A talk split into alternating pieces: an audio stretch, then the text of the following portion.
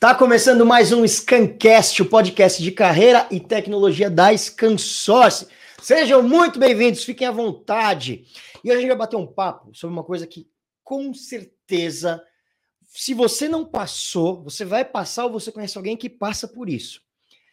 Vamos combinar, gente? Não existe nada pior do que um ambiente de trabalho ruim. Não é todo mundo trabalha no mundo. Se você tem um ambiente de trabalho ruim, você está lascado. Você acordar todos os dias para trabalhar sem vontade, porque você sabe que você, encontrar, você vai encontrar com pessoas que você não suporta, não é verdade?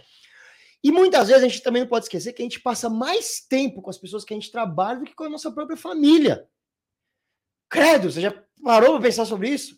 Então, o mínimo que a gente merece é um ambiente de trabalho agradável. E digo mais, isso pode ser fundamental essencial para o sucesso da empresa. Bom, mas quem vai explicar para a gente hoje como que a gente pode resolver essa situação e quais são os males que um péssimo ambiente de trabalho pode trazer é ninguém menos do que um consultor, presta atenção, especialista em empatia e equilíbrio emocional. Olha que coisa zen bonita. Ele que é do Instituto Cliente Feliz, Beto Gioia. Seja muito bem-vindo, Beto. Prazer, Alberto. Muito obrigado. Olá a todos. Eu, primeira coisa que eu já vou falar para você é que assim, quando o pessoal ouve que eu sou especialista em empatia e principalmente a questão do equilíbrio emocional, acham que eu sou, né, aquele monge zen budista lá.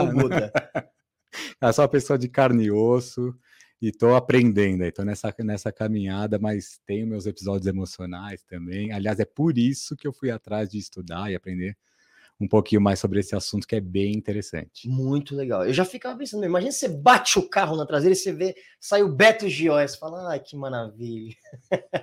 Aí ele dá uma porrada no seu carro. Calma, não é por aí, também não vai bater no carro dele, gente.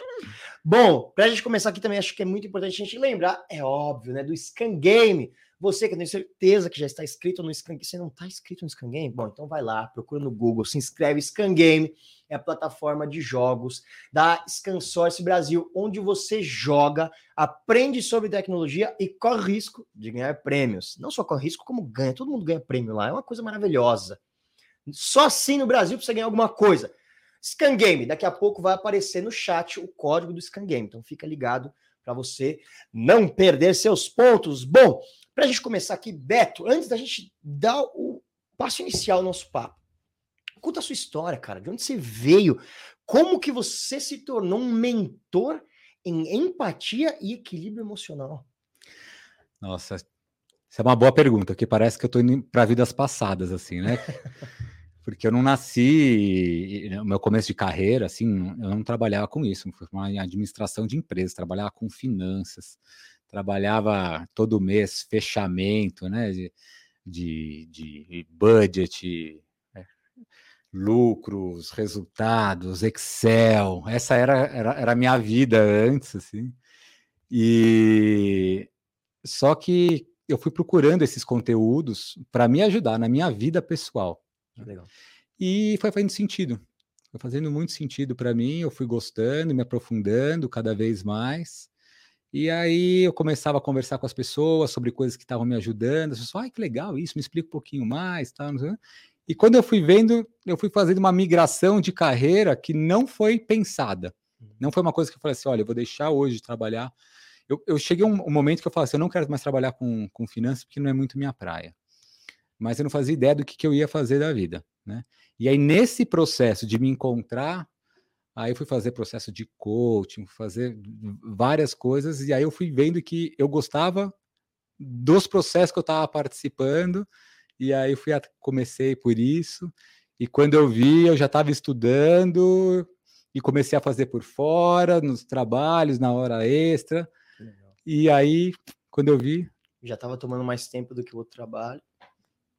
Foi, exatamente. Muito bem. Agora, é, é, e nos seus, nas suas relações pessoais, as pessoas te cobram que você seja 100% do tempo um mentor em equilíbrio emocional, cara? Então, isso é muito engraçado, né? Porque uma das coisas que eu acho que assim, aonde né, as relações são mais difíceis são com as pessoas que a gente mais ama. É né? verdade, né? cara. Então, se o cara da padaria, que você foi uma vez na vida, que você nunca vai, e o cara te trata mal, aquilo pode até te irritar na hora, mas beleza, você virou as costas da padaria, vai embora e provavelmente você esquece, né? Problemas são com as pessoas que a gente ama, né? Uhum. Então, quando né, é alguém que a gente se importa, né? Aí aquela pessoa fala, se, se, se o cara da padaria chega para você e fala assim, Alberto, você é um cara X, né? E te faz a, faz a, insulta, é, né? Um, um não um elogio, um, um desagrado. um assim. desagrado, vai, para não pegar tão pesado, porque não precisa ser realmente um insulto, mas assim, a pessoa fala mal da tua camisa, uhum. né? Não essa que é linda, mas vamos supor uma outra que você esteja aí no final de semana. Ah, que camisa feia que você tá, Alberto, tal, não sei o quê. É, tá, bom, beleza, né? Qual que é, o que, que isso vai impactar na minha vida, o que, que o cara lá da, da padaria, tô falando padaria, né? Mas qualquer uhum. outro lugar, assim, de pessoas mais neutras na nossa vida, o que, que eles pensam, isso não vai impactar muito. Agora, uma pessoa, né, que realmente você gosta bastante, então falar, Alberto, que camisa feia, você vai ouvir de outra maneira isso. É verdade. Né? E o bicho pega para sendo bem claro, bem sério, são, são com as pessoas que a gente mais ama, que são os relacionamentos mais intensos, né? É verdade. Que são os nossos chefes. Que são os nossos chefes, que a gente pode pedir demissão no trabalho, mas de alguns outros a gente não, né? É mais difícil pedir demissão, né? E então, por exemplo, dentro de casa, assim, eu sou casado com uma esposa que é maravilhosa, amo minha esposa, não sei mas ela tem uma personalidade super forte, né? E eu também. Uhum. Eu tenho essa carinha mais zen, mas eu gosto ali de, né, das coisas do meu jeito e tal. E então a gente quebra altos paus em casa, assim, né? altos paus. E é muito engraçado isso, porque as pessoas não imaginam que quando no trabalho, assim, não sei o que, eu sou super tranquilo, né? Mas você briga com a sua esposa? Pô, altos paus que a gente quebra em casa. E é o que mais pega é que no meio da discussão ela para, olha para minha cara assim, tipo, não é você o professor de equilíbrio emocional? Putz!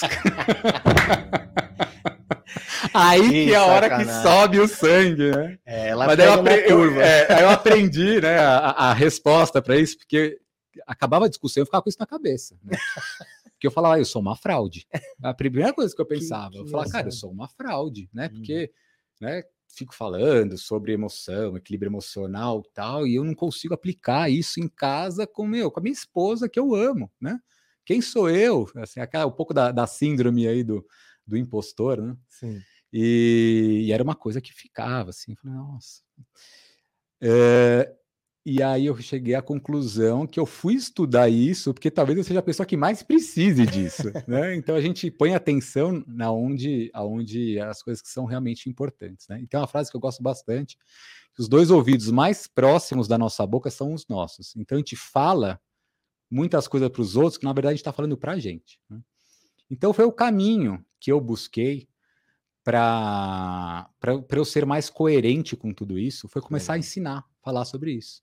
Porque eu, eu falo assim, bom, se eu estou falando para os outros fazer, eu vou ter que fazer, né? Não então você falava, faz e né, casa de ferreiro espeto de pau. Exatamente. Então foi, a, foi, foi a, a, maneira que eu tive de, de me colocar no Marapuca para me obrigar realmente a praticar, né? Botar, botar para valer assim na, é, na minha vida, né? no dia a dia, tudo aquilo que eu estava vendo na teoria, nos cursos tal. É bem interessante, é bem legal. Mas, cara, isso, é, um, isso é, um, é, é, é para uma vida, assim, não é uma coisa que você faz um curso e acabou.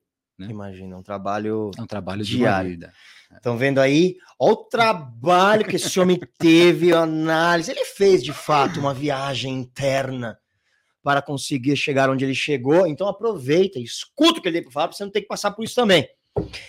Beto, quais são as reclamações mais comuns de convívio dentro dos ambientes de trabalho, cara? Ambiente de trabalho. Como eu, eu não sei se é porque eu, né, ao carregar esse título de especialista de empatia, é muito comum as pessoas chegarem e falar assim: não, nessa empresa as pessoas não têm empatia. Né? Hum. Precisamos ter mais empatia. Eu ouço muito isso. Né? Só que, em geral, o que, que significa, o que está por trás, né, nas entrelinhas do esta empresa precisa de mais empatia? O que as pessoas geralmente querem, assim, os outros têm que me entender. Uhum. Né? Então, olha, o Alberto tem que ter mais empatia comigo, porque ele não me entende. Né? E poucas são as pessoas que estão realmente dispostas assim, não, o que, que eu preciso fazer para ter mais empatia com o Alberto e com meus outros colegas de trabalho. Né? Então é assim, o mundo tem que se adaptar às minhas necessidades. Sim. Né? E não eu que tenho que me adaptar às individualidades de cada um. Esse é um trabalho difícil, não é fácil realmente de se fazer. Né? A gente percebe a incoerência dos outros, a gente não percebe as nossas incoerências. As nossas. E talvez o primeiro passo seja essa tomada de consciência, né? Sempre começa por aí. Sempre começa por aí. Porque se a gente não tem ciência, não tem como a gente trabalhar sobre aquilo. Muito bem. E, e existe alguma carreira, algum cargo ou algum setor é, que é mais comum os problemas de relacionamento? Todo setor que tem gente. Basicamente. Cara, isso, o zoológico não tem tanto. Isso é então. é inerente ao ser humano. Né? E, tal, e para algumas coisas é inerente ao ser vivo. Né? Todo ser vivo, pelo menos é, vegetais, acho que não aí, mas animais, assim, todo ser vivo ele quer ser mais feliz, né? Uhum. Então ele quer superar esses desafios e, e encontrar a felicidade. Né? E é essa a, a, luta de cada um, independente daquilo que você acredita, né, da, das suas crenças, da sua experiência, da sua bagagem, se você é rico, se você é pobre, se você é oriental, ocidental. Todo mundo busca superar esses desafios e encontrar paz, alegria, felicidade. O que acontece é que os caminhos são diferentes. Né? Então é, é difícil. Agora, uma coisa que a gente percebe é que quanto mais intensos os relacionamentos, hum. mais maior a probabilidade de atritos. Tá? Então, é, se eu não tenho uma convivência tão intensa, tem hum. menos atrito. Aquela pessoa que você convive diariamente e tal, é, ou dá match, e aí é tudo ótimo, lindo, maravilhoso, esses são os casos são mais raros. Normalmente, né, passou aquela fase inicial que de admiração, aí coisa tal, é muito mais fácil a gente culpar os outros do que olhar para do que fazer essa autoanálise, fazer essa autoanálise, né? Muito interessante. E, e, bom, Beto, você você está aqui também representando o Instituto Cliente Feliz, que foi ganhei o livro, adoro ganhar livro, gente, que foi fundado pela Gisele Paula e ela que também é cofundadora do Reclame Aqui e tem esse livro aqui maravilhoso que é Cliente Feliz dá lucro. Olha que interessante. Cliente Feliz dá lucro é uma leitura inspiradora que o fará focar no principal ativo de sua empresa, o cliente. Este livro que tem o prefácio da Luísa Helena Trajano, que é uma das maiores empreendedoras que esse país já viu, do Magalu, caso você não saiba, ela é uma mulher, eu já tive a oportunidade de estar num evento em que ela fez um, uma palestra incrível. É Essa mulher é, é um poço de sabedoria, uma coisa impressionante, gente. Bom, dito isso, Beto, conta pra gente sobre o que faz o Instituto Cliente Feliz, de onde ele surgiu, quem é a Gisele Paula. Conta, aproveita que ela não tá aqui, conta todos os segredos dela. Adoro a Gisele, sou fã dela. A Gisele, ela, ela junto com o Maurício Vargas, né, ela fundou o, o, o Reclame Aqui. O Maurício começou primeiro, mas é, o Reclame Aqui nasceu como um site que era tipo um muro de lamentações. Né? O Maurício tinha outras empresas, outros negócios dele. Mas aí teve um problema com a empresa que a Gisele trabalhava e eles começaram a conversar.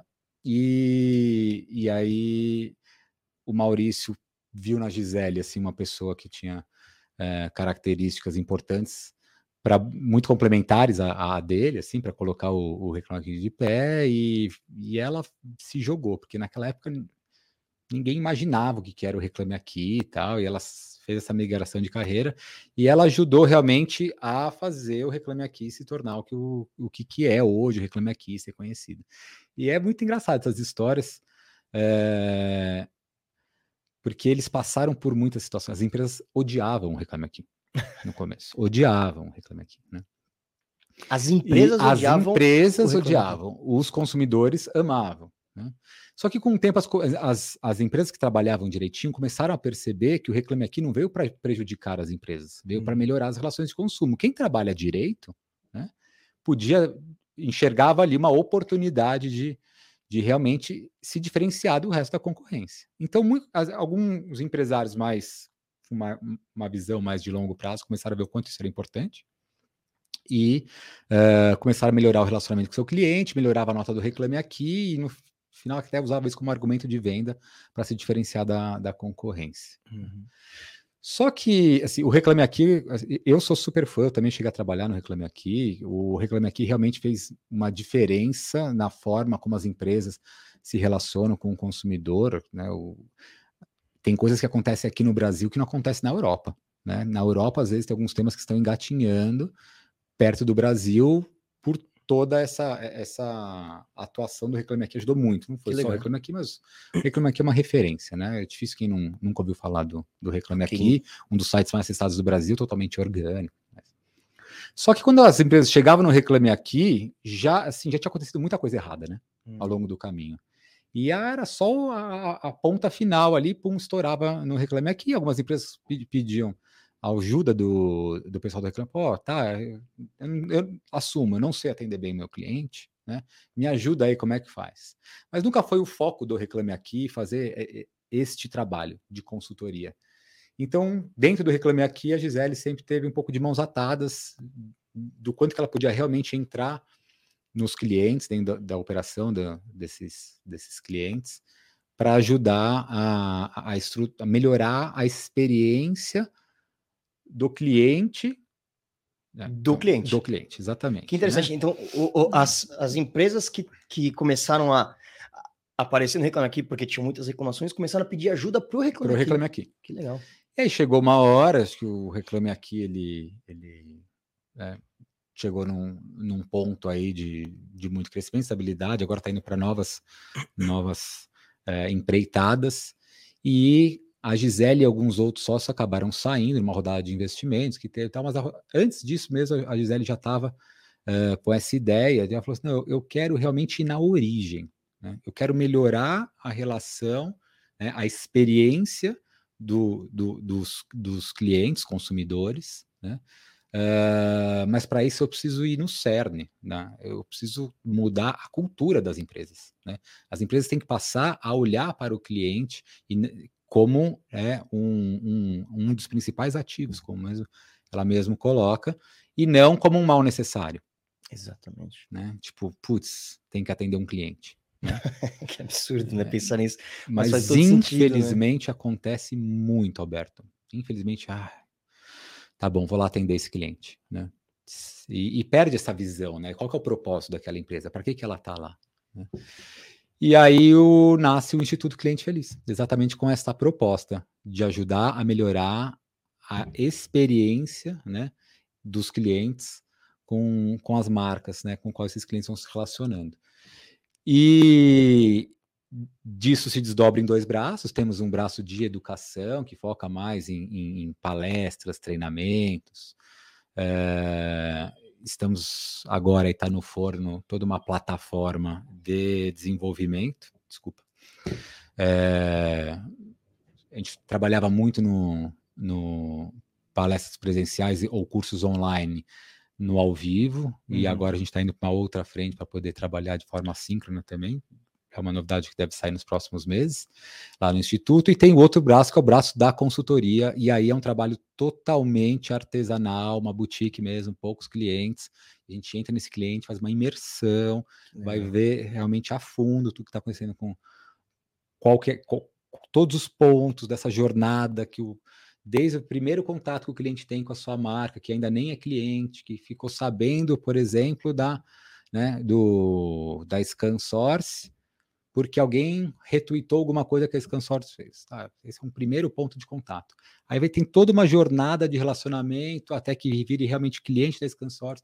Depois que virou cliente, como é que eu consigo, continuo trabalhando esse cliente para eu ter a retenção desse cliente, para eu conseguir uma renovação, um upgrade. Então tem vários pontos de contato do cliente com a marca.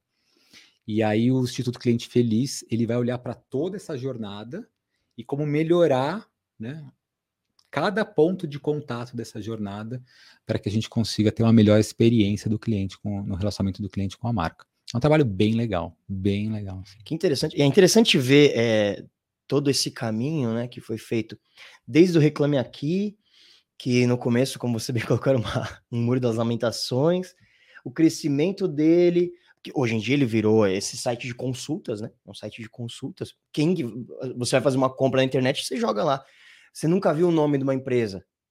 Você fala, meu, deixa eu ver o que, que tem do Reclame Aqui dessa empresa, né? E, E aí ela, ela nota esse, essa necessidade no mercado e monta o Instituto Cliente Feliz, que é o que a gente quer ser, não é verdade? A gente quer ser um cliente feliz. Eu odeio quando a gente faz uma compra na internet e dá algum problema. Puxa vida. E, e, e esse trabalho do Instituto. Isso, desculpa te cortar, mas isso que você está falando é muito importante, Alberto, porque assim, a, a, primeira coisa é não ter problemas. A gente acha que assim, se o cliente não teve problema, ele está feliz. Mas esse, esse, é só a, a primeira metade do trabalho. Tá? É. Não, ter pro, não ter problemas não significa que o cliente está feliz.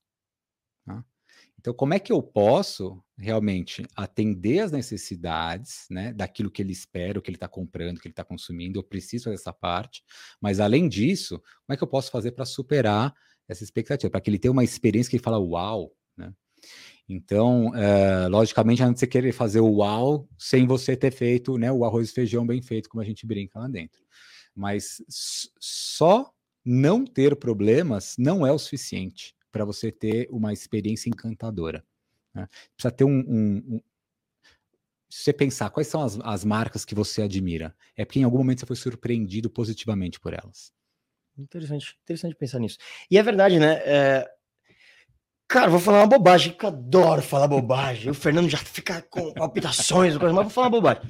É muito interessante ver né, a evolução das empresas uhum. na vida e no mundo. É, Antes você abriu uma lojinha, você quer comprar, não quer, você entrou aqui, encheu o saco, toma uma porrada na sua cabeça e some daqui. Agora não. O cliente faz. As empresas começam a ver que ele é muito importante. As empresas começam a fazer parte da vida dos clientes. Daqui a pouco vai ter uma empresa que vai estar tá cuidando da família da pessoa. Né? Daqui a pouco, não, quero saber como está seu dia a dia. Seu cachorro está bem? Seu filho está indo bem na escola, e faz sentido pela essa evolução que está tendo, e daqui a pouco, assim que você vai surpreender o cliente. Antigamente, né, é, é, é como se fossem caixinhas mais separadas, né? Vida uhum. pessoal de vida profissional, né? Vida, uh, universo digital do, do presencial. Uhum. Cada vez mais essas coisas estão se misturando, né? Então, não, a gente está aqui fazendo um podcast, mas esse podcast tem imagem, né? E, e assim, uhum. a, a, gente vai saindo dos padrões e a gente vai quebrando os, para, os paradigmas convencionais porque a gente quer? Não, porque existe alguma necessidade que não está sendo atendida ali, né? Com aquelas caixinhas muito pré-estabelecidas, é eram muito rígidas, né? Então, o que fez sentido lá atrás não necessariamente vai fazer sentido lá na frente, para as próximas duas, três, quatro gerações para frente. O que será que aquelas pessoas vão estar precisando naquele momento? Então, a gente precisa ter esse, essa flexibilidade, esse jogo de cintura. Né?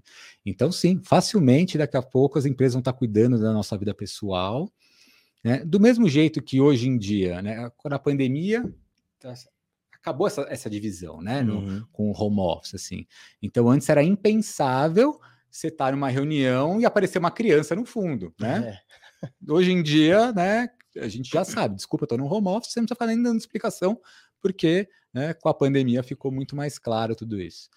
Então, é, tá cada vez mais normal, e assim tem o lado bom e o lado ruim disso, né? De você, tá jantando com a sua família e toca o seu telefone, e é seu chefe, num, num horário que não é um horário convencional, Isso. mas também, às vezes, ser 10 horas da manhã, pode sair da empresa porque você quer fazer academia. Então, depende muito né, de qual que é o tipo do negócio, qual que é o seu cargo lá dentro, se existe mais flexibilidade, menos flexibilidade. Mas as coisas estão ficando menos assim, essa separação, ela vai ficando cada vez mais sutil, chega uma hora que elas começam a se confundir mesmo. Né? Sim, isso é verdade. É interessante pensar que tem um instituto, que é uma ONG, né?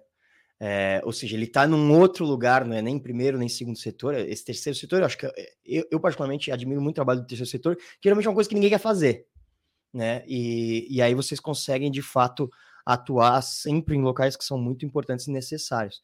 E aí, tendo um, um instituto cuidando de como manter o cliente feliz, vocês sem dúvida vão estar à frente dessas novidades. De olha, agora você precisa fazer isso para você ter um bom cliente.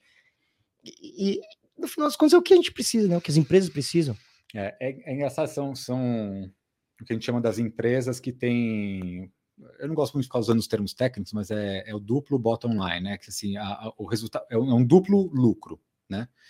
Porque é uma empresa que ela visa é, um, um, benefício social, um impacto social, mas que também gera lucro.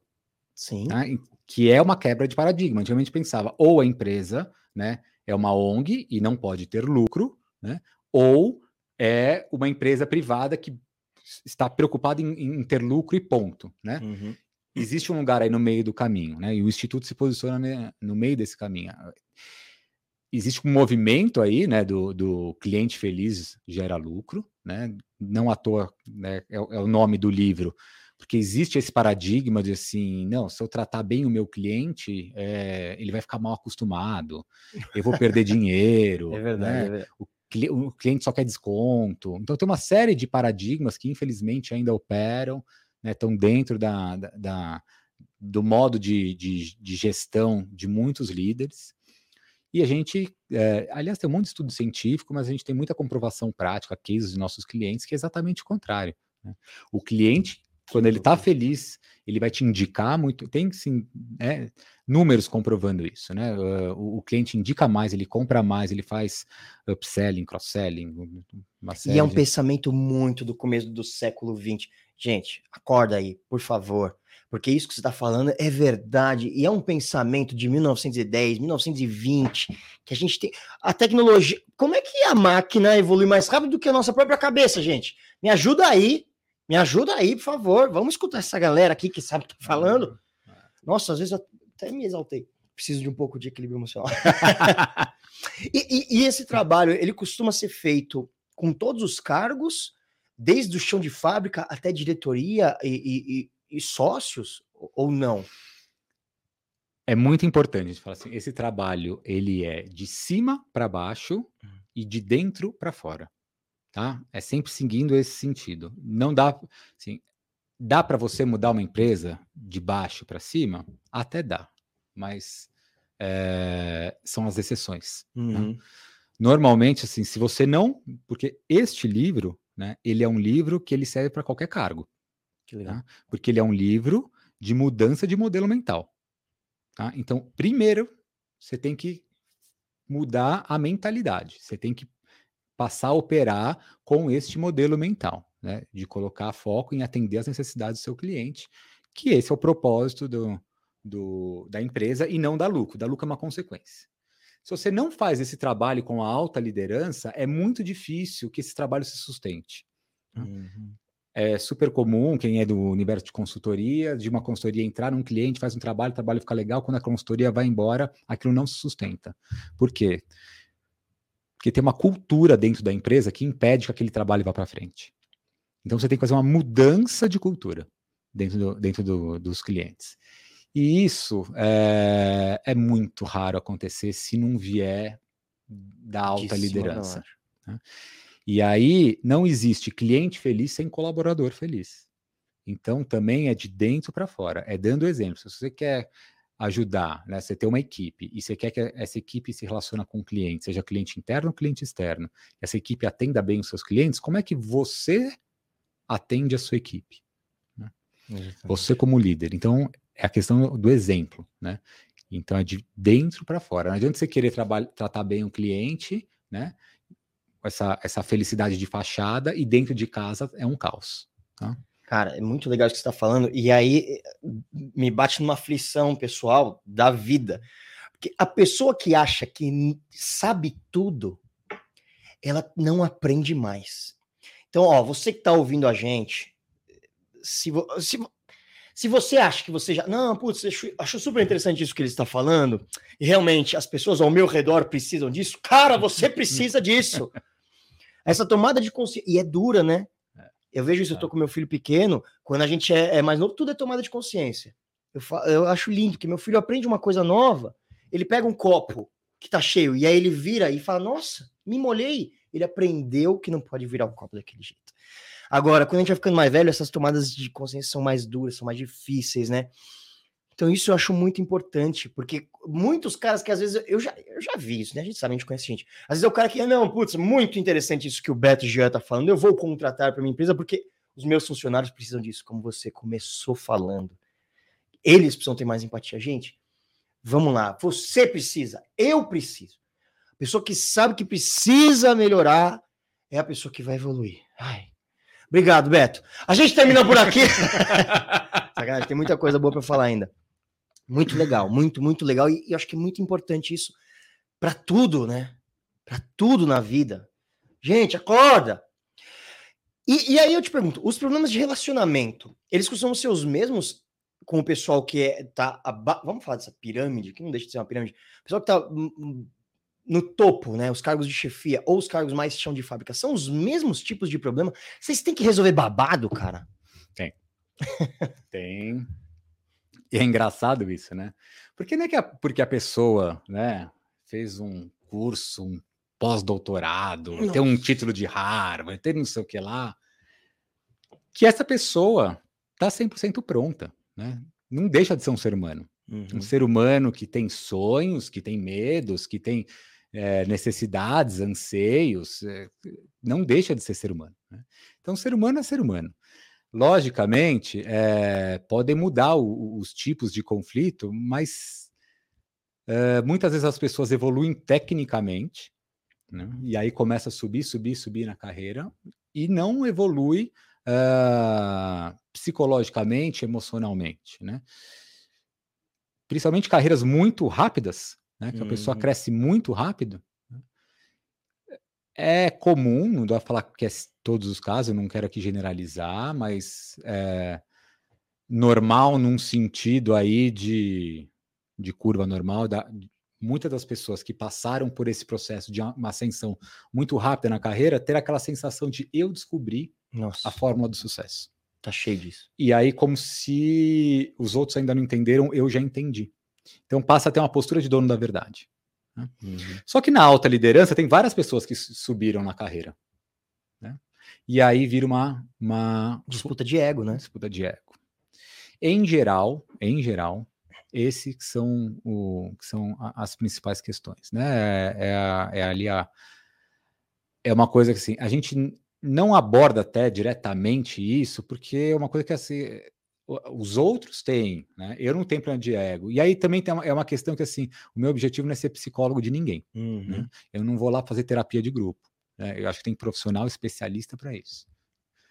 O meu trabalho dentro do instituto é trabalhar os relacionamentos e normalmente a gente começa pela alta liderança, mas com o objetivo, o foco do projeto, de, do, do, projeto. Uh, ao ter sucesso o projeto, o cliente tem sucesso e o cliente do cliente passa a ter sucesso. Então, é, é, este olhar que a, gente, que a gente quer ter. Tem questões que não vão ser trabalhadas ali, que a pessoa tem que ir procurar psicólogo, psiquiatra, uma terapia, uh, seja ela qual for, porque a ideia não é essa.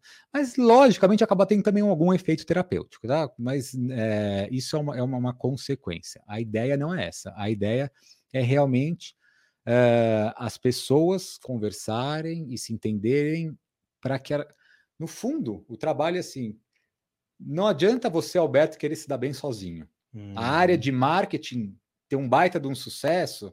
Se eu que sou o diretor de logística não estou indo tão bem, você, você vai, vai ter um limite. Você vai, a área sozinha pode te levar até um certo ponto. Né?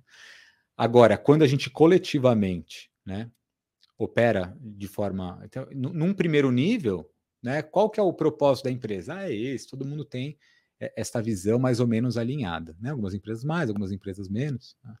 Mas quando a gente começa a entrar um pouquinho mais a fundo, aí começa a entrar as agendas né, de cada um. E é, é, aí que começa a ter os problemas, as confusões, tá? porque eu estou mais preocupado né, em eu me dar bem do que o coletivo se dar bem. E quando a gente faz essa mudança de chavinha, que assim, a hora que o coletivo vai se dar bem, eu vou, vou me dar muito melhor do que eu me dar bem sozinho, né? É a hora que o negócio destrave e vai embora. Cara, interessante isso, porque é uma coisa que a gente vê nos esportes coletivos. É, Cara, e as pessoas sabem disso. Não é, não é, quando eu chego lá, eu não falo nenhuma novidade. Uhum. O difícil é a gente aplicar. O difícil é o cara entender que ele está incorporar isso, né? e praticar. Porque num nível intelectual, todo mundo sabe, né? Sim. Mas na hora do vamos ver, a gente tem uma série aí de hábitos já bem enraizados, paradigmas, crenças que começam a operar ali, tira, impedem a gente de, de operar dessa forma no dia a dia. Né? Cara, é, é, bem por aí. E, e, e, tem duas, tem uma coisa que você citou que eu acho que é muito importante também para a vida. Tá vendo? O cara de fato é um mentor, porque ele fala umas coisas que me fazem pensar aqui da vida. Cara, conhecimento não é a mesma coisa que inteligência. Não. Isso é maravilhoso e as pessoas têm que aprender isso. Não é porque o cara é um acadêmico, pós-doutorado, mais estudou. Não é por isso que o cara é a pessoa mais inteligente do mundo. Não, ele se especializou numa coisa. E outra coisa, faça um paralelo. Dinheiro não está relacionado à inteligência. E tem que parar de pensar. A gente adora. Ai, essa pessoa aqui é rica, vou ver o que, ela fez. Essa pessoa tem sucesso, vou ver o que ela. Vou seguir o que ela fala. Gente, tá cheio de gente rica. Com perdão da palavra, burra! Não tô falando que é o cara. Mas tá cheio aí, viu? A gente entra na internet aí e aí vira influencer. Porque aí você quer. Nossa, essa pessoa tem muitos números na internet. Eu acho que eu tenho alguma coisa para aprender dela. Não, não tem nada para aprender com ela, não, gente. Me ajuda aí. Ai, mas é isso, né? São esses paradigmas, essas coisas que a gente tem que trocar é, na nossa é, cabeça. É. Porque a gente, a gente vive, em geral, numa sociedade que valoriza muito, né? Dinheiro, status, poder, hum. sucesso. Só que quando a gente vai olhando um pouco mais a fundo, né? É, eu quero ter dinheiro, por quê? Né? Eu vou perguntar para mas por que você quer ficar rico? Ah, porque eu quero viajar, tá? Por quê? E aí você vai quando você chega lá, chega num certo ponto que no fundo, no fundo a pessoa quer ser mais feliz. Só que a gente Fala assim: se eu isso. for mais rico, eu vou ser mais feliz. E a gente esquece que o objetivo final é ser feliz, e a gente começa a focar em ficar rico. Aí eu começo a abrir mão da minha felicidade para ficar rico. Exatamente. Né? Completamente maluco, mas é isso que a gente faz. A gente vai atrás de dinheiro, poder, status, fama. Agora você vai pegar um monte de gente que é rica, poderosa, famosa, que não é nem um pouco feliz, né? A gente só vê os números aí de, de remédios, né, que a gente tem que tomar para lidar com esse tipo de situação dentro dessas classes, assim, é maior do que na população em geral. É verdade. O Jim Carrey tem uma frase que é conhecida que ele fala assim: "Eu queria que todo mundo fosse rico e famoso, para vocês verem que isso não quer dizer nada. Vocês vão chegar aí ser rico e famoso e falar: "Putz, que droga, não era isso". Eu, eu sou ator, né? Artista. Cara, eu tô cansado de ver, tô cansado de ver entre jovens. Eu quero ser artista. A pessoa começa, porque a pessoa quer ser famoso. Uhum. A pessoa acha que esse é o objetivo. E é sempre a consequência. O dinheiro também, né? Ele não é o objetivo, ele é uma consequência de um trabalho bem feito. Você tá entendendo, gente, que o sucesso da sua empresa, do seu cliente feliz que vai dar lucro, é uma consequência de um trabalho bem feito? Tô feliz. Vou levantar essa bandeira junto com você. Beto Gioi aqui, dando uma aula de vida pra gente. Que coisa louca. Os clientes, eles conseguem perceber quando o ambiente da empresa não é agradável? Percebe. A gente sabe, né? Algumas vezes a gente não quer ver, mas a gente vai, a, a gente vai vendo sinais disso. E aí é muito importante, porque isso é uma questão realmente de virada de chavinho, né? Quando a empresa está olhando para o próprio umbigo dela, uhum. né? então é, qualquer vamos supor que é, eu venda aparelho celular, né? Eu tenho este modelo aqui. Qualquer pessoa que entrar, ó, porque esse modelo é o melhor que tem na. Independente de quem é a pessoa, eu vou ficar tentando empurrar, porque eu só tenho esse, esse aparelho. Né? Quando eu começo a olhar para o meu cliente, né, eu começo a falar assim, mas tá bom, o que, que esse cliente está precisando? Né? Isso vai gerando um monte de insight dentro da empresa. Né? E eu começo a fazer pesquisas. Uhum. E nessas pesquisas de satisfação, para ver o quanto o meu cliente está feliz, o quanto ele está satisfeito, o quanto, qual é o nível de esforço que ele. ele ah, às vezes ele, ele chegou eh, na, na solução que ele queria, mas qual é o tamanho do esforço que ele fez? Aí a gente começa a ver que tem um monte de coisas a serem melhoradas dentro das empresas. Então, essa, esse parar de ficar olhando para dentro do próprio umbigo e achar que nossa empresa é a melhor do mundo e que se alguém falar mal da minha empresa, eu, eu, eu mando embora. Uhum. né? É aquela coisa do do marido que pegou a esposa traindo no, no sofá e joga o sofá fora, né? Então, às vezes, é, é, é, o mensageiro, né? Vem uma mensagem, você não gosta da mensagem, você mata o carteiro. Né? Então, tem umas empresas que pararam já, né, algum tempo aí, de, de entenderem que uma crítica é, não é algo ruim, e sim uma oportunidade de crescer, de evoluir. E então uh, essas críticas uh, tem gente que, que passa a olhar isso como uma oportunidade realmente. Né? Então estão abertas. É engraçado porque assim, às vezes as empresas que a gente vê que mais precisam uh, não, não procuram tanto o instituto, né? cliente feliz. E aí uma empresa que a gente já fala, uau, essa empresa é muito legal, não sei o que, eles vão atrás do instituto. Que legal. Fala, mas vocês já fazem um Não, mas a gente quer melhorar. A gente não está satisfeito. Dá para melhorar ainda mais. Então tá bom, então vamos melhorar ainda mais. Isso é legal. É bem interessante. E você acha que isso é uma cultura do mercado brasileiro? Porque o, o mercado brasileiro abomina o erro. E a gente só cresce no erro, como você bem falou. Parece que para você chegar a ser um diretor de sucesso, um, um empreendedor de sucesso, você tem que ter vivido num campo minado, assim, fugindo dos erros. Quando não, né? Você tem que valorizar o erro, que quem errou não vai errar de novo, pelo menos a mesma coisa. Né? É, é. Eu acho sim que isso é. Eu não sei se é exclusivo do Brasil, mas a gente vê várias, várias uh, indicadores de que em outros lugares não é dessa forma, né? Eu, uhum. é, já vi casos nos Estados Unidos que se você já está no seu terceiro, quarto empreendimento, né, você consegue ter acesso a capital né, com, com juros mais baixos, porque entende que você já quebrou três empresas, você aprendeu muita coisa ao longo da, dessa jornada, uh, ao invés que aqui no Brasil, se você quebrou uma empresa, então você é um fracasso para você, é, né? você que eu não, não vou emprestar meu dinheiro. É, que é a questão de, de, de, não, de não olhar aí para a questão da aprendizagem, né? Que, que tem, num, ninguém quebra porque quer, né? E a pessoa, quando quebra, ela aprende bastante. Uh, é, coisas que, assim, no Oriente, por exemplo, no Japão, essa, é, é, essa visão de valorizar o erro já acontecia lá nos anos 80. A gente tem um cliente que uh, o, o, o diretor-presidente, que é o é, é, o principal acionista, ele foi nos anos 80 para o Japão. E numa viagem ele ouviu lá, falou: erro, erros são tesouros. Né?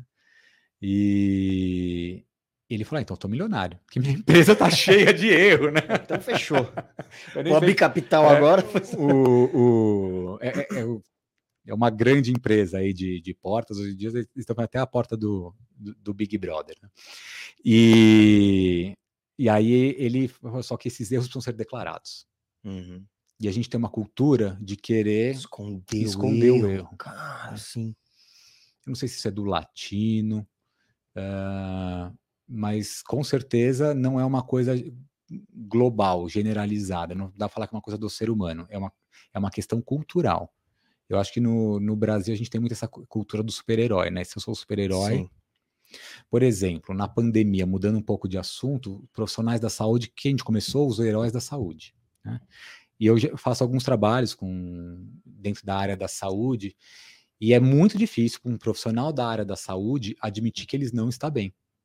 Uhum. Porque tem uma cultura dentro da área da saúde de ser super-herói, né? de querer salvar o mundo.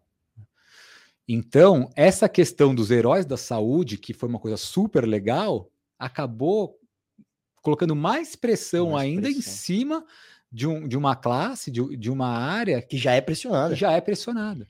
Que quem trabalha na área da saúde tem essa questão muito forte do cuidado com o outro e acaba se colocando para o último da fila. Então Nossa. eu vou cuidar de todo mundo para depois cuidar de mim. Só que sabe quando você vai ter para ter tempo de cuidar de você? Nunca. Nunca. Né? E aí é, acabam acontecendo uma série de questões aí por autonegligenciamento dentro da área da saúde. E aí vem essa pressão do prof... heróis da saúde, heróis da saúde, pô, eu não posso falar que eu tô doente, né? Tanto fisicamente, mas muitas vezes mentalmente, né? Então, estresse, burnout, não sei o que, é altíssimo na área da saúde. Nossa, imagino, cara. E é muito legal isso. Eu vou, vou citar meu próprio exemplo. Olha que pessoa egoísta, nojenta, né? Vou me citar, mas melhor me citar, porque pelo menos, né? Se eu te citar outra pessoa, aí a pessoa fica brava comigo. Cara, eu comecei a ter micro sucessos na minha carreira. Hoje eu gosto da minha carreira, sou muito feliz com tudo que eu faço. Eu sou palhaço. E o palhaço é aprende a viver com do erro. O sucesso do palhaço é o erro. Quando eu comecei a entender que o erro não é um problema e assumir o erro, inclusive nos lugares que eu tô, ao invés de esconder, eu falo: olha, Beto, estamos aqui fazendo negócio junto, eu errei, cara. Para, para, errei. Cara, fiz um erro absurdo, você não vai acreditar no meu erro. Isso começou a, a me jogar para frente. Porque as pessoas, inclusive quando você assume o seu erro, a pessoa até fala: Meu, vou parar para te ajudar. Agora, se você esconde o erro, vou, vou olhar para minha cara. Se você esconde o erro e o cara descobre que você escondeu o erro, aí, meu amigo. Aí o seu erro foi esconder o erro, não foi errar. Exatamente. Não é isso? Então erre, erre com prazer, erre com gosto. Eu sou fã, fã de palhaço. Ah, que legal. Porque consegue tratar com leveza as coisas importantes, né? Uhum. Eu adoro, adoro, adoro porque tem temas que são tabus, né? Nossa. E aí vem, né, esse movimento aí de, dos palhaços, assim, que são gênios, né? Porque precisa ser um gênio, realmente, para você pegar uma questão que, assim, é o elefante branco em cima da mesa, que, né, tá lá, todo mundo sabe que tá lá, mas ninguém tem coragem de, de comentar, e vem o, né, o palhaço... E abraça o elefante. E abraça o elefante, começa a tirar sarro daquilo, mas aborda as questões que vão ser abordadas, né? De uma maneira mais leve, para que a gente consiga ter estômago para lidar, porque tem algumas situações que, que muitas vezes são, são difíceis para a gente. Não é fácil também ficar olhando para dentro, né? Essa, essa questão do autodesenvolvimento. Na teoria é tudo muito bonito, né? Na teoria é. Na prática não é fácil. Mas acho que é, é, vai passa muito por essa quebra de, de, de paradigmas que a gente tem desse, dessa ideia de super-herói. E, e, não é nada. Ninguém tá, ninguém tá, tá inventando a roda, já tá aí. Tem um ditado em latim que fala ridendo castigat mores, que é o riso castiga os costumes. Se, ou seja, se você faz alguém rir, aquela pessoa que é a mais travada numa coisa, se você faz a pessoa rir daquilo, acabou. O riso destruiu aquilo. O cara teve uma tomada de consciência de que aquilo é uma grande idiotice, sabe? É, então acho que vai por aí. Eu acho que o riso tem esse poder mesmo. E, e das tomadas de consciência, e vai muito de, de encontro com o que você está falando. isso, hein, voltando para o Instituto, né? Porque tudo que ele está falando parece que são coisas separadas, mas é, tudo está muito interligado. Né? Voltando para o Instituto, a hora que a gente vai pensar em melhorar a experiência do cliente, né? Que é, o que o Instituto quer, na verdade, é melhorar o mundo, né? Uhum. Então, assim, qual que é a frente que o Instituto vai, vai trabalhar para melhorar, para a gente conseguir contribuir para um, um planeta melhor, são nas relações ali, né, é, nas interações de, de consumo, aonde se, o cliente tendo uma, uma relação melhor de consumo, né, ele vai atender ali suas necessidades, seus anseios. Só que a gente está pegando uma relação de consumo para trabalhar a humanização, né? A humanização daquele relacionamento, a humanização, o autoconhecimento daquele indivíduo. Aquele indivíduo, quando ele cresce, né, como indivíduo, naturalmente ele se torna um profissional melhor. Né? E vice-versa. A hora que ele toma mais consciência de como ele pode se relacionar melhor com os clientes dele, atender, entender qual é a necessidade de cada um, não olhar de forma generalizada, ele constrói um relacionamento mais humanizado com aquele cliente e isso vai gerar impacto na vida pessoal dele depois também. Sim, porque ele vai levar isso para os relacionamentos pessoais dele. Vira um melhor amigo, um melhor marido, uma melhor então, esposa, a, um melhor filho. É, e, tem, e, tem, uma coisa que é interessante, né? A gente nasce né, nesse corpo humano, mas a gente não está humanizado, completamente humanizado. É. muitas vezes a gente está muito autocentrado ainda. Né? Então, os relacionamentos eles são muito importantes para a gente identificar nossos erros. Você falou de, de filho, crianças, eles são grandes mestres para a uhum. gente. Né? Porque a hora que você faz, né, e você não, não, não é exemplo para ninguém, ok. Quando você começa a ver que o teu filho, o teu sobrinho, né, o, o, ele começa a repetir o seu comportamento, aí você fala, opa, preciso, né, Precisa repensar aqui meus comportamentos. E nas equipes é a mesma coisa com a liderança. É? A, a, a, os líderes eles vão seguir o exemplo, os liderados vão seguir os exemplos do líder. Né? Então se traz uma carga de, de, responsabilidade. E a hora que a gente começa a trabalhar valores humanos, né, através da empatia, do respeito, da generosidade, da humildade, gratidão, e aí todos né, os valores humanos mais elevados, e a gente começa a levar isso para dentro do ambiente corporativo, que até então é assim, ó, Aqui é uma empresa, nós uhum. somos sérios, aqui a gente veio para trabalhar. Você quer ser feliz, Alberto? Você vai para o clube, você vai para o circo, você vai né, para algum outro lugar. Aqui é uma empresa uhum. e a uhum. gente é sério. Então, esses campos não se misturavam, né? Na visão antiga. Agora não. Agora a gente, né, cada vez mais está claro e comprovado que a gente precisa realmente ter um ambiente saudável, porque daí as pessoas vão estar mais felizes, elas vão produzir melhor, né? É, individualmente a gente sabe disso, né? Que tem dias que a gente não tá bem e aquele uhum. dia a gente não vai produzir tão bem. E tem outros dias que a gente tá super bem e a gente vai produzir muito mais. Pois se eu criar um ambiente propício para as pessoas estarem bem, naturalmente isso vai se refletir nos resultados, né? Totalmente. Você falou de esportes, né? Eu, eu acabei te cortando, você nem seguiu o teu raciocínio, mas assim, por que que às vezes sai um técnico, entra outro técnico e um time, os mesmos jogadores muda completamente, né? Então, o ambiente, ele é muito importante, ele acaba impactando, né? A gente influencia o meio e o meio influencia a gente. Então, o instituto, quando ele, ele entra dentro dos clientes, ele está fazendo um trabalho para o mundo, mas ele está fazendo um trabalho que vai gerar mais lucro, mais vai gerar um impacto para o business, né, uhum. né, para o negócio. E isso né, vai mover, mover aí a roda né, da, da, essa espiral ascendente aí da, da prosperidade. É muito legal, é muito interessante. Muito porque legal. quebra aquele paradigma, ou eu vou ser, ter sucesso e ganhar dinheiro, né? E ser bem sucedido profissionalmente, ou eu vou ser feliz. E as pessoas, em geral, ficam nessa, nessa dicotomia que ela é simplesmente uma crença nossa. Cara, é bem por aí. Que coisa absurda, né?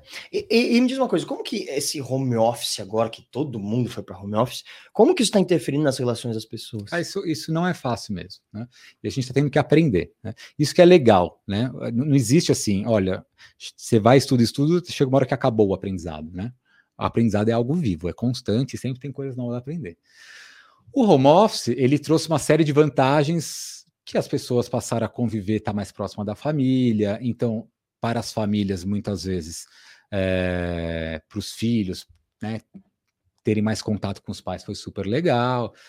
Logicamente, quando aumenta a intensidade, aumenta os conflitos, tiver um monte de separação, né? Foi. Um é, monte, assim, de, de separação. É... E, assim, é, trouxe né, todo esse estresse, né, por causa da pandemia que estava acontecendo. Então, do ponto de vista de saúde, do ponto de vista econômico, financeiro, de vários pontos de vista, existia uma preocupação que estava operando, assim. Então, isso impacta também na, na nos indivíduos e aí coletivamente na empresa.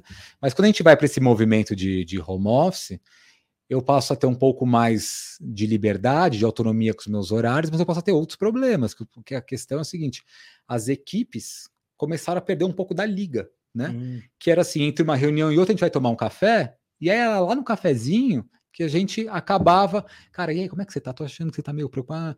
E no home office passaram, isso passou a não, não ter mais este momento. Esfriaram as relações. E aí o que acontece? A gente só se vê né, nas reuniões virtuais, quando a gente está trabalhando mesmo. Isso gerou um, um, certo distanciamento entre as pessoas. E aí, quando vem os problemas, eu diminuí o nível de empatia, porque os relacionamentos ficaram mais frios, mais distantes, hum. e as equipes começaram a ter mais conflito na, nas equipes.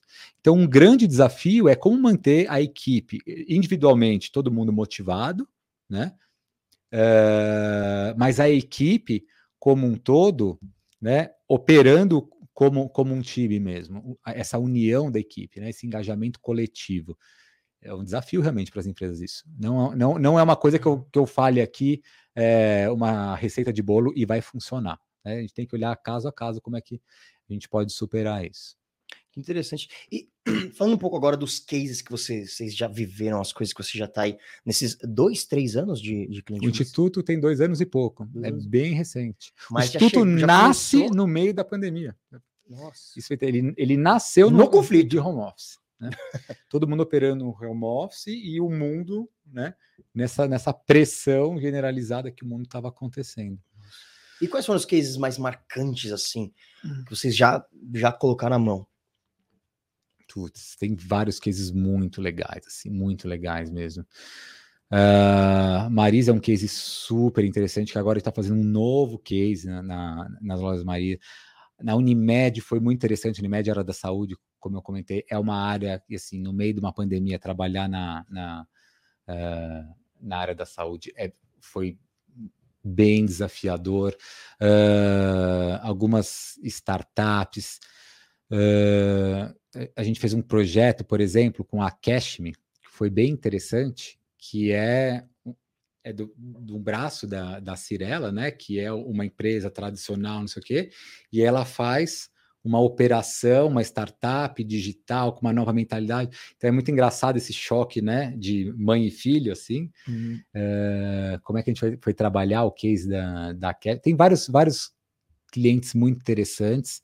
Uh, tem um, uh, já citando o nome dos clientes, assim, uh, um projeto que, que eu particularmente trabalhei diretamente uh, a fundo, que é uma, a, essa empresa que fabrica, é a maior fabricante do Brasil de kit portas prontas, que a porta já vem pronta para ser instalada, é muito mais fácil aí de é, diminuir a dor de cabeça do, do cliente, mas que é uma solução que no B2B já vendia para as construtoras há anos, uhum. mas não chegava para a pessoa física esse tipo de inovação. Então, ainda trabalha com batente chumbado, pregando e tal. E aí, quando né, eles resolvem fazer isso, assim, essa, essa migração para atender o, né, o consumidor final direto, é uma mudança cultural muito grande, Nossa, muito grande.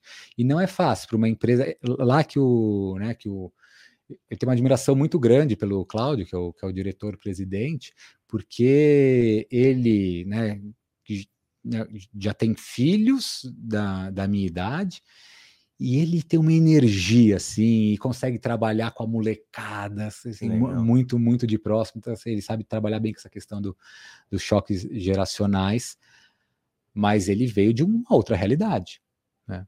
então uh, tem algumas coisas que eram muito verdades lá no passado que hoje não são mais e aí uhum. como fazer vai falar que ele está errado não não está errado não está errado tudo que ele viveu ali aconteceu e é real né? Mas agora, até que ponto é um modismo ou não é uma coisa que veio realmente para ficar? Então, são, são respostas mais, mais sutis. Mas, sim, são, são, é muito gostoso você chegar num cliente que tem um desafio pela frente e você vê esse cliente Evolução, né? conseguindo superar. Não porque o instituto foi lá e fez alguma coisa, né? Uhum. O instituto ele vai, ele vai facilitando esse processo. Lógico que ele traz metodologia, ele traz uma série de mas esse empoderamento do cliente, essa transferência de know-how para que o próprio cliente consiga né, se alavancar. Então, assim, a Pormad a gente viu assim mudanças muito grandes, muito grandes. Que interessante. E, e, e me diz uma coisa, quando vocês fazem esses, esses trabalhos, né, de melhorar os ambientes, é, você acha que é feito também com empresas terceirizadas? Porque tem muita empresa hoje em dia, a gente sabe que tem muitas empresas que têm partes terceirizadas. Como funciona é, essa união? Vocês também fazem isso? Então, o relacionamento ele não está ligado a, a, CNPJ, CNPJ uhum. forma de contratação. Ah, e se o cliente é CLT ou se o cliente é PJ? Né? A questão é que a gente tem que olhar ali dia dia, como né? um, um, organismo vivo, né? Como que assim, se um parceiro meu, né, não está apresentando resultados, se a gente tivesse esse olhar como organismo, é um sintoma que um órgão daquele organismo vivo né, não está operando bem, que vai impactar o sistema como um todo. Né? Interessante. Né? Então, essa visão né, de falar assim, olha, mas é um terceiro, né?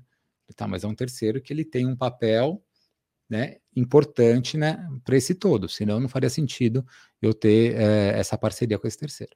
Então, essa visão é, é, é, muito importante ter a visão sistêmica do todo, tá? e não ficar olhando para partezinhas, né? É lógico, o negócio tem um core, né?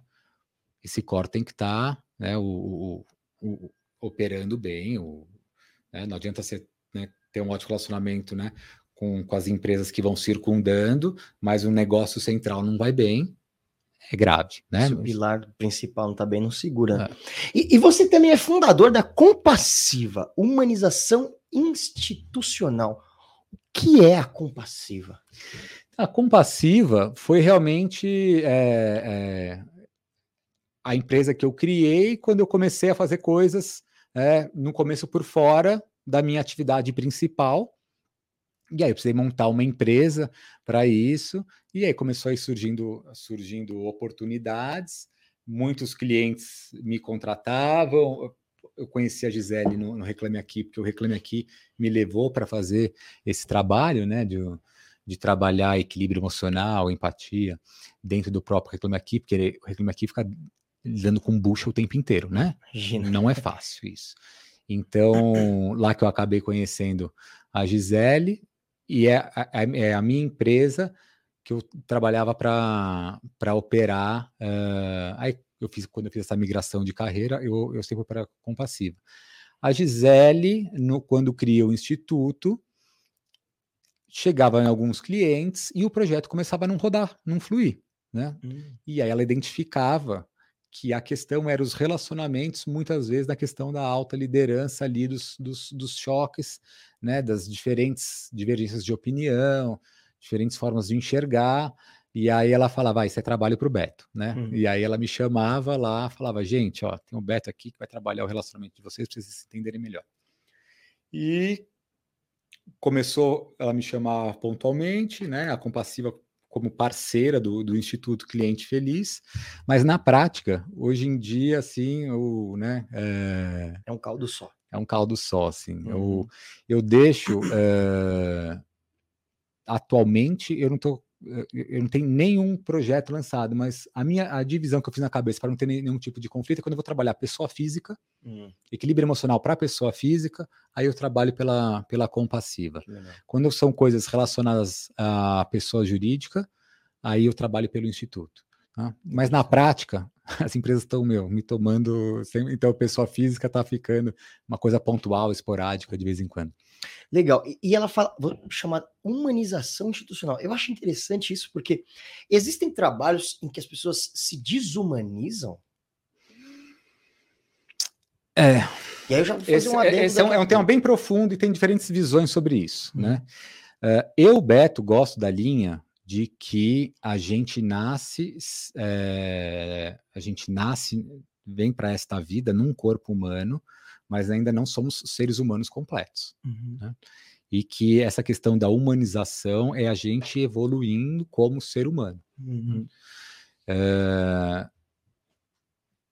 O que, que desumaniza?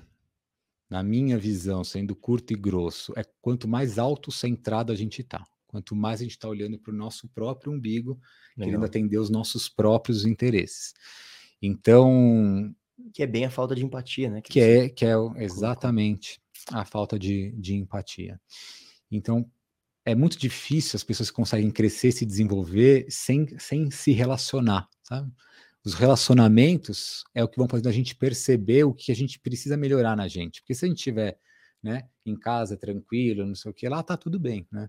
A hora que a gente vai se relacionar, que começa os atritos, que a gente começa a perceber uh, aonde que a gente precisa realmente se trabalhar, se melhorar. Isso é para 99,9% das pessoas. Logicamente, isso é aqueles mestres que vão para uma caverna Nossa. e ficam lá isolado. Que e, foi o seu é, caso, que você é... fez isso, né? Cara, eu gosto muito de fazer retiro. Uhum. É bem interessante.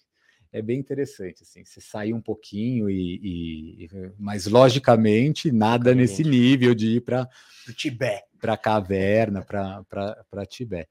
Mas no, no, uma das minhas certificações chama Cultivate Emotional Balance, é um protocolo internacional. Uh, hoje em dia ele tem no Brasil num formato diferente, é pelo Einstein, né, o, a escola do, do, do, Hospital Albert Einstein, eles trouxeram para o Brasil esse curso.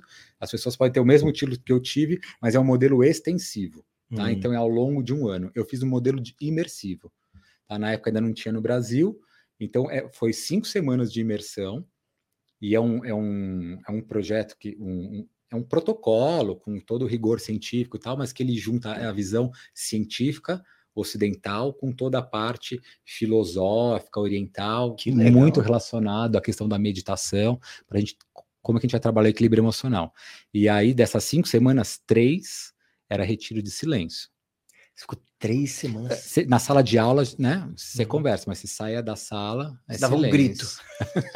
você sabe que é muito Termina, interessante é. isso, porque quando acaba, você fala, eu que falo pra caramba, né? Vocês podem perceber aqui, você fala, como é que eu vou sobreviver, né? Só que vai passando um tempo, cara, é, é uma paz, é um sossego que quando acabou o retiro, fala, tá bom, beleza, vocês, agora vocês podem falar, você não quer falar. É muito louco isso. Que legal. Ah, não, cara, tá tão, tão tranquilo aqui, não quero aquele caos do mundo de novo, de volta, não. E foi assim, foi um curso maravilhoso que eu fiz para poder ter a certificação para aplicar uh, esse, esse protocolo internacional. Mas, é, cara, eu adoro, eu adoro. É, dar umas escapadas de vez em quando, assim, para a gente né, poder olhar para dentro sem todos os estímulos que na vida a gente né, tem o tempo inteiro. Assim. Que interessante. Beto, cara, muito legal o nosso papo, muito, muito, muito legal mesmo. Acho que é importante, inclusive, o que você está falando para o mundo, como você bem disse. Cara, deixa uma mensagem final para o nosso público que está nos assistindo agora. Cara, você sabe que é, eu percebendo que né, outros podcasts, você pede essa mensagem final, e eu falei, puta, eu preciso pensar na mensagem final, né? E uhum. aí, não pensei na mensagem final. Então, não é brincadeira, vamos ver agora o que, que vem, baseado no que a gente estava falando hoje. Uh, tá me vindo uma frase do Maurício, que é o, o, o, fundador, né, junto com a Gisele, do, do Reclame Aqui, que ele fala assim: o legal não é ganhar dinheiro, o legal é desenvolver um negócio que ajude a vida das pessoas. Eu gosto muito dessa frase, muito dessa frase mesmo. Então, se você for montar um negócio, não foca em ganhar dinheiro, em ficar rico e ficar famoso. Foca em ajudar a tirar a pedra do sapato de alguém. Se você conseguir fazer isso, consequentemente, você vai ter dinheiro, sucesso, status. Essa é uma consequência natural. Muito bem, é praticamente um guru. Nossa, aqui. Beto Gioia, pessoal, acompanhe as mídias sociais dele. Se você chegou agora, o vídeo vai ficar disponível, você pode voltar na hora que você quiser. Ele trouxe aqui o livro da Gisele Paula, Cliente Feliz dá Lucro, com prefácio da Luísa Helena Trajano. Fica aqui a dica. Beto, muito obrigado pela sua presença, cara. As portas estão abertas para quando você quiser voltar. Obrigado, Alberto. Esse papo vai embora, né? Vai Nossa, embora. Se deixar, a gente fica aqui Se você quiser, vocês, é, podemos, podemos conversar mais de equilíbrio emocional, podemos conversar mais de empatia, podemos conversar como é que a gente faz o trabalho de. Isso é uma coisa que é bem interessante. Aliás, é uma coisa que, bom, vai ficar para um próximo papo, que é a construção de um sonho comum dentro de uma empresa. Olha. Isso é muito legal também. Fica, fica, fica aí para o próximo convite. Aberto, aberto a possibilidade para o convite. Legal, muito obrigado. E é isso, pessoal. O Scancast de hoje, o nosso podcast de carreira e tecnologia da Scansource, fica por aqui com esse papo maravilhoso. Eu tô até mais tranquilo, acho que eu vou acender um incenso, Fernando. Vou acender um incenso aqui que agora até relaxei. E é isso, já sabe, né? Curte, compartilha o nosso conteúdo aqui. Tem vários vídeos muito interessantes aqui, vários podcasts falando sobre carreira e tecnologia para você. Então fica ligado que daqui a pouco a gente está de volta.